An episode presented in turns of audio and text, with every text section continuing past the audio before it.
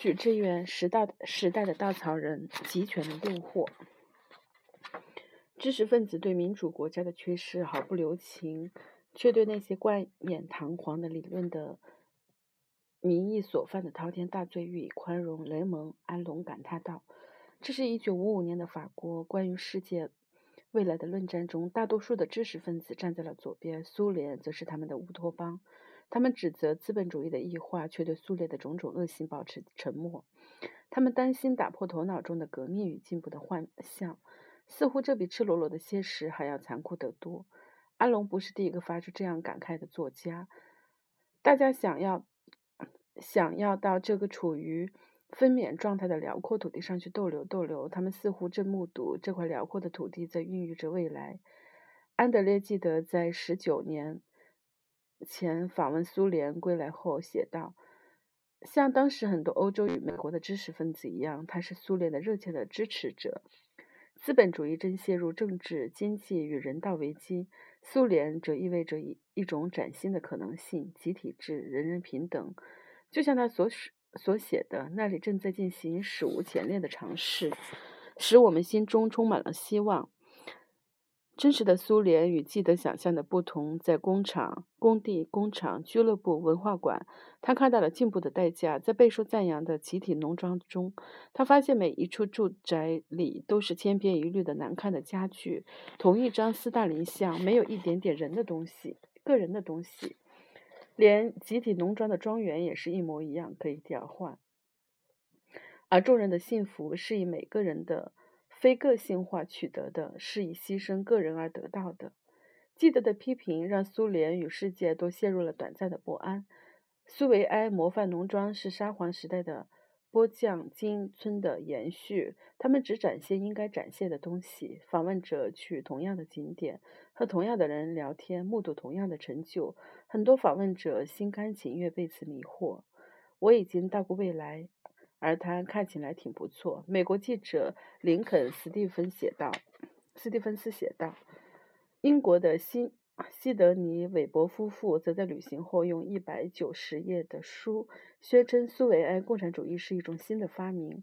记得知道自己的描述将引起不安，即使他对更恐惧的古拉格群岛一无所知。另一位作家罗曼·罗兰早他五个月前来到苏联，表达出类似的疑虑。”但他执意的要把日记尘封起来，五十年后才允许发表，这样就不会惊醒同伴们的美梦。但记得没能扭转世界对苏联的看法，他的尖锐的声音被淹没在一片赞扬声中。苏联的诱惑在他与德国对抗中继续的提升，他的制度与军队击败了强大的纳粹德国，或者还拯救了世界。记得的声音被忽略。苏联的流亡分子发现，他们甚至连表达的机会也没有。他们更直接也更残酷的个人经历无人理睬。苏联的叛逃者鲍里斯·苏瓦林很难为自己的回忆作品找到一个西方的出版商。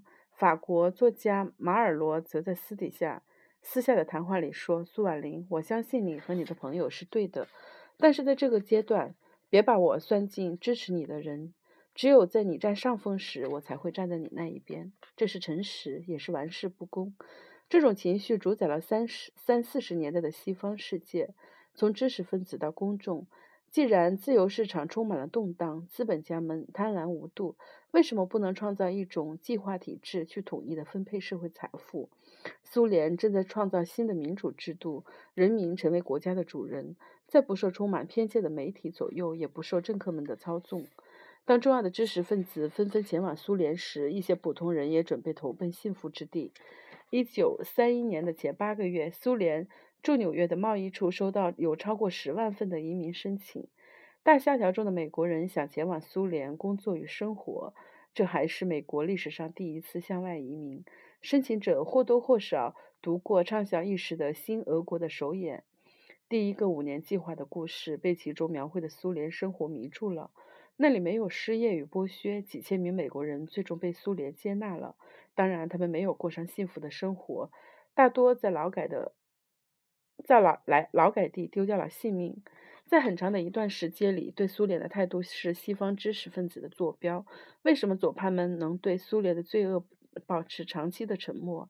在精彩绝伦的知识分子的鸦片中，雷蒙·安伦试图给出答案。他追溯了左派神话的形成、马克思主义宗教式语言的诱惑力，还有法国知识分子对美国的矛盾心理。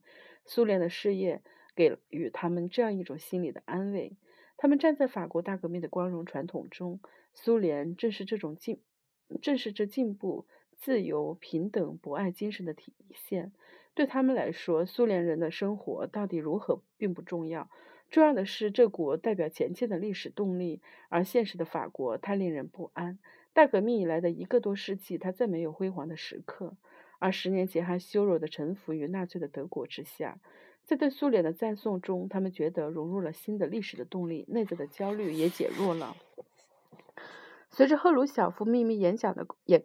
说的公开，匈牙利革命的爆发，苏联神话开始褪色，它至少失去了道德上的优越性，但它的诱惑犹在。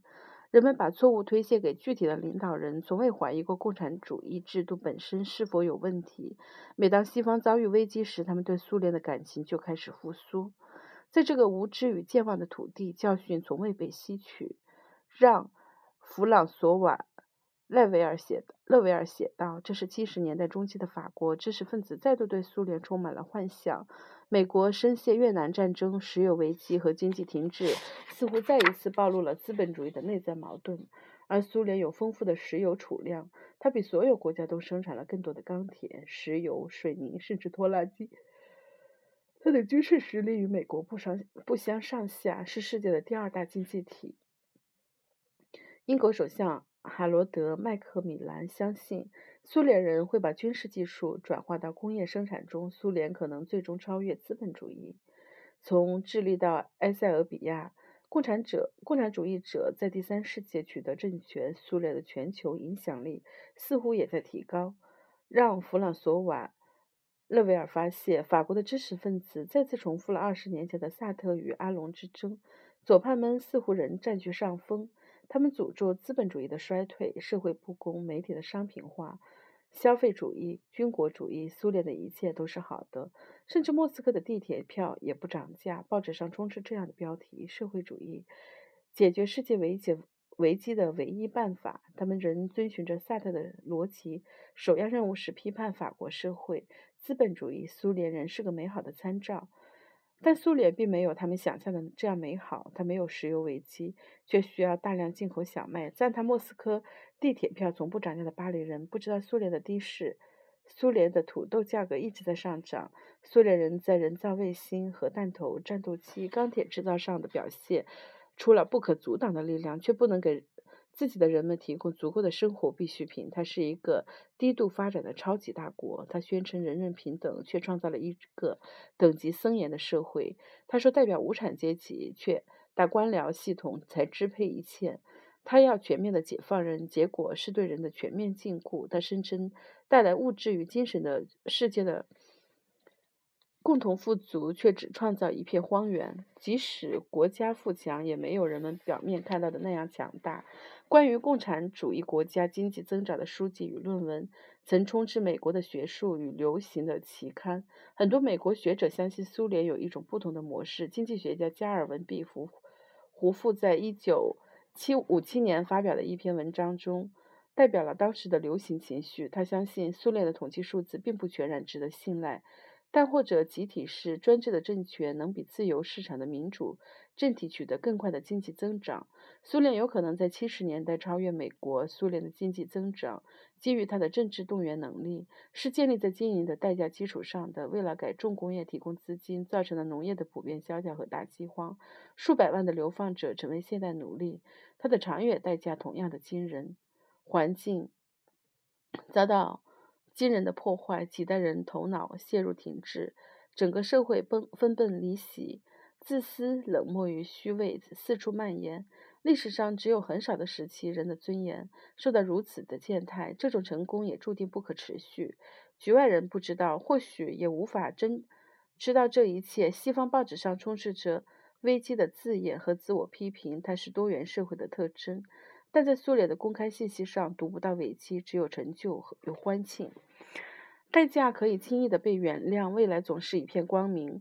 人们只能猜测这信息黑洞中到底发生了什么。一直到一九八九年，很少有人真的意识到这种体制已经难以运转。对于法国的左派来说，现实是一回事，即使他们知道，观点却又是另一回事。他们不愿意用现实来修正集成的看法，最初的真实信念也不可避免的衰竭，最后变成了顽固的身份认同。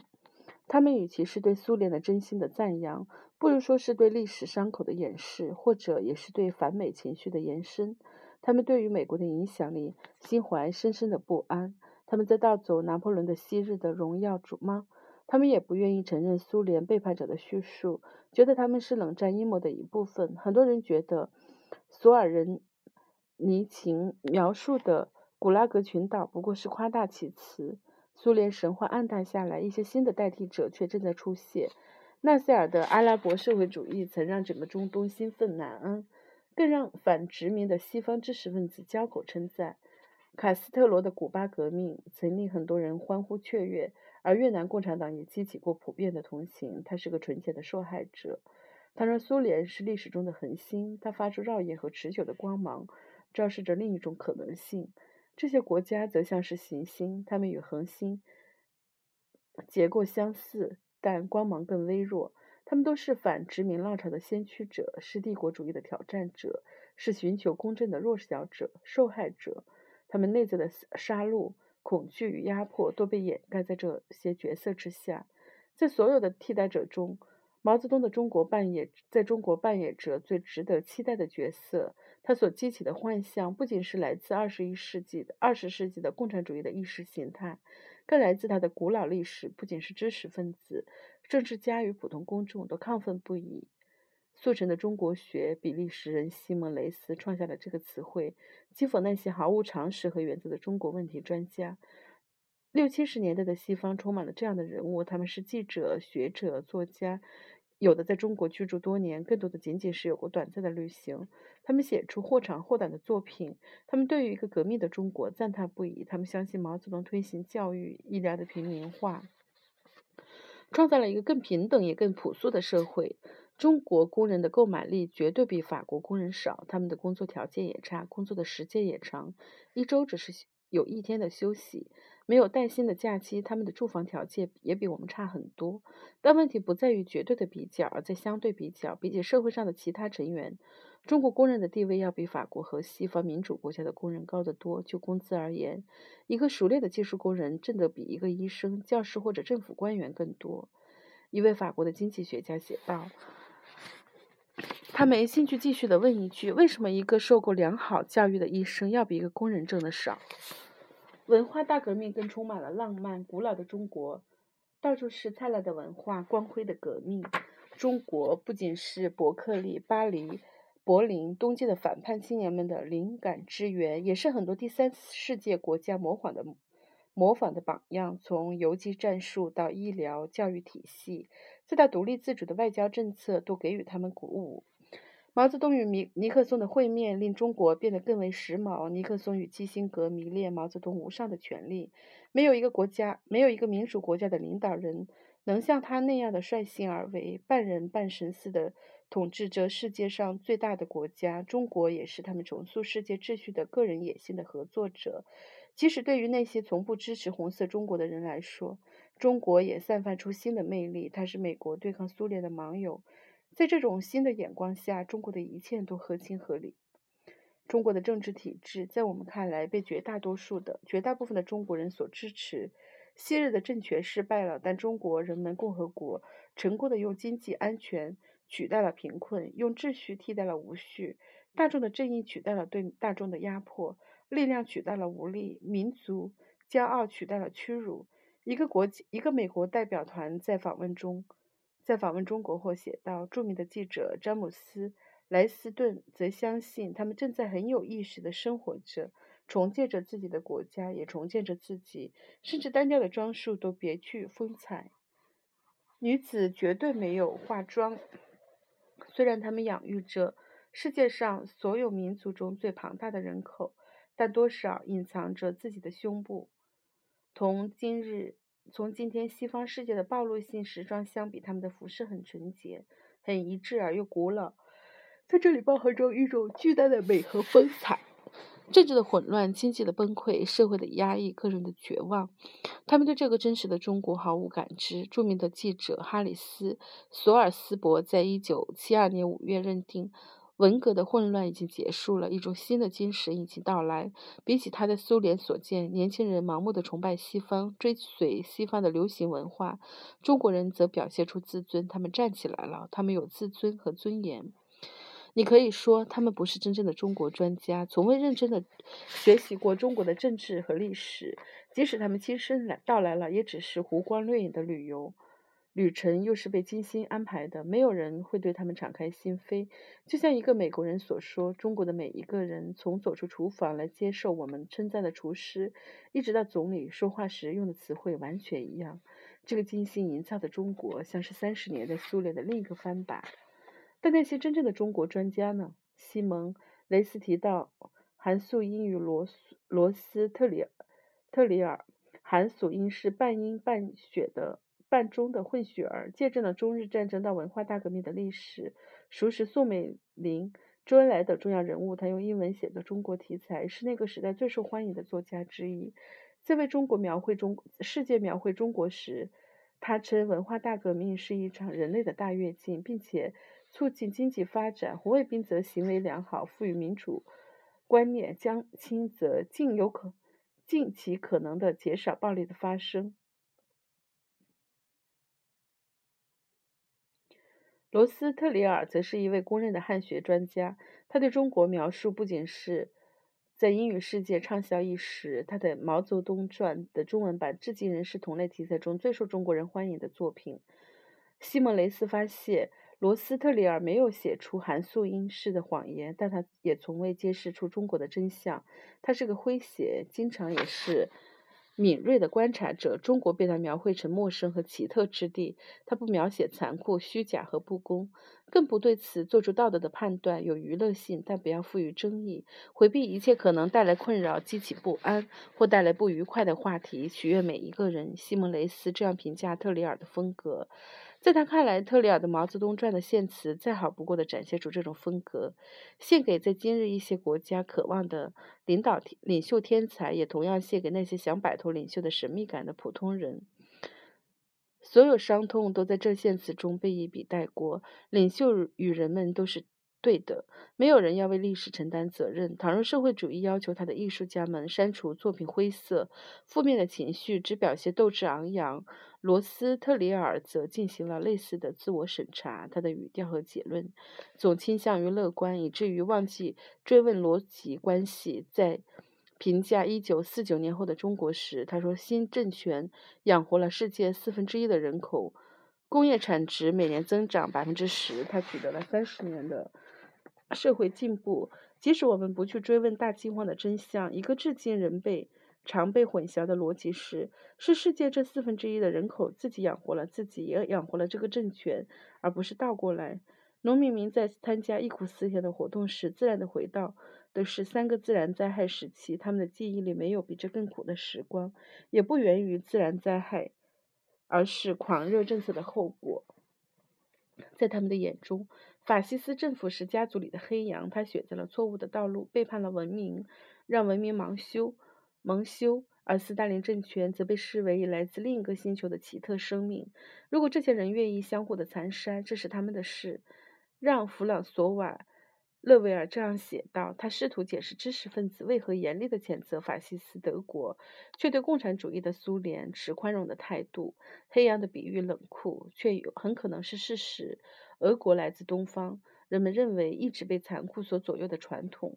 比起而比起斯拉夫人，中国才是真正的东方。它是更遥远、神秘，更像另一个星球。尼克松就曾感慨：二十年前往中国。”二十年来，前往中国的美国人比前往月球的人还少，还要少，所以中国的残酷性也更容易被接受。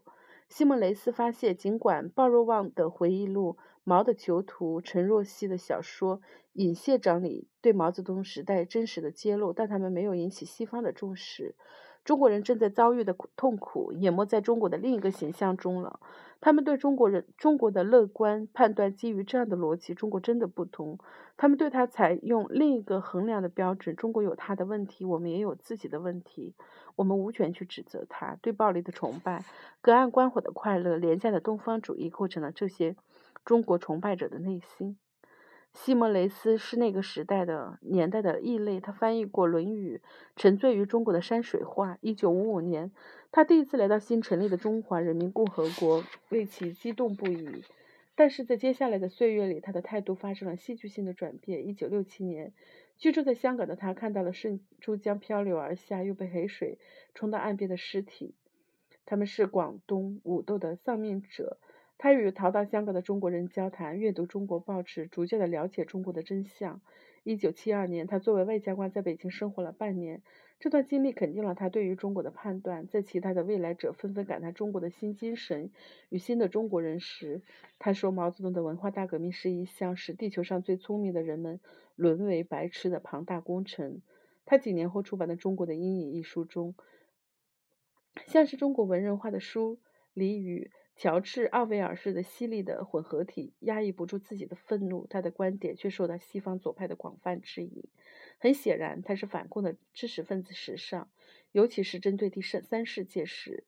一位美国学者投书纽约书评，他接着写道：“这种欧洲知识分子倾向。”至少可以上诉到黑格尔，他用东方专制主义形容中国，但一切可能并非这样简单。八十年代汉学家热衷于与众不同的邓小平时代，只有西蒙·雷斯仍在强调这个政权从未改变。他在八十年代末的悲剧发生不久后的一篇文章中说：“西蒙·雷斯也预言，不管有多少令人不安的事情发生过，西方的政客与商人们仍将迅速到来。”以促进改革的名义重新恢复与中国政府的关系，只要给他们足够多的时间，他们将及时的治愈好这短暂的道德伤痛创伤。道德创伤愈合之快，有甚于想象。旧神话刚刚破灭，新神话就迅速的到来。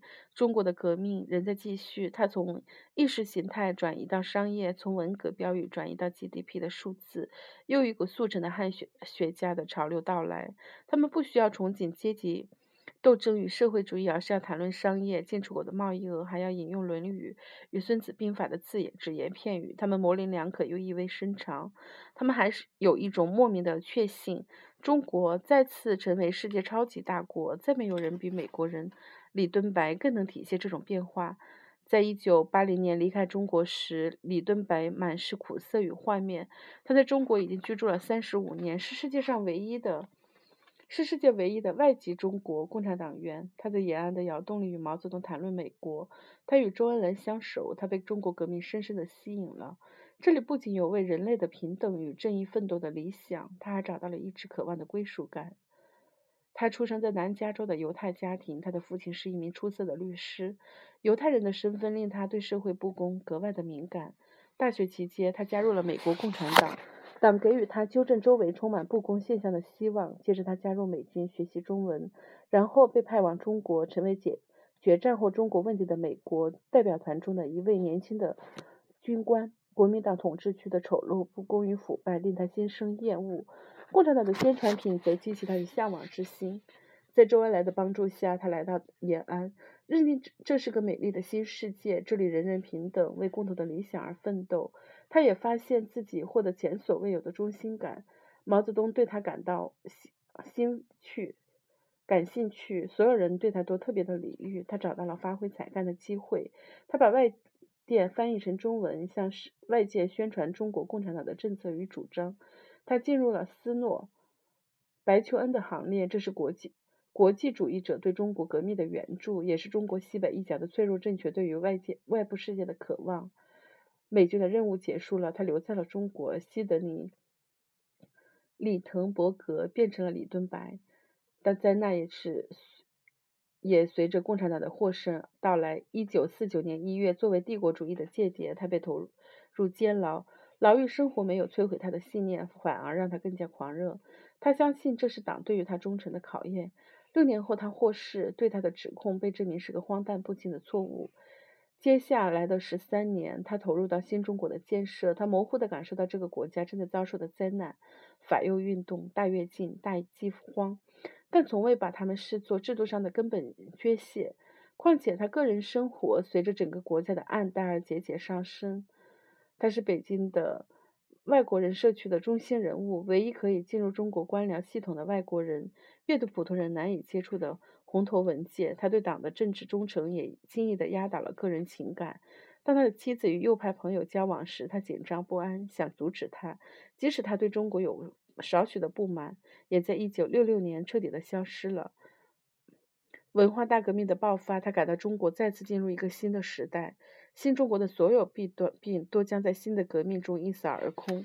他拥有毛泽东周围索要签名。在集会上挥舞着红宝书，高呼毛主席的语录。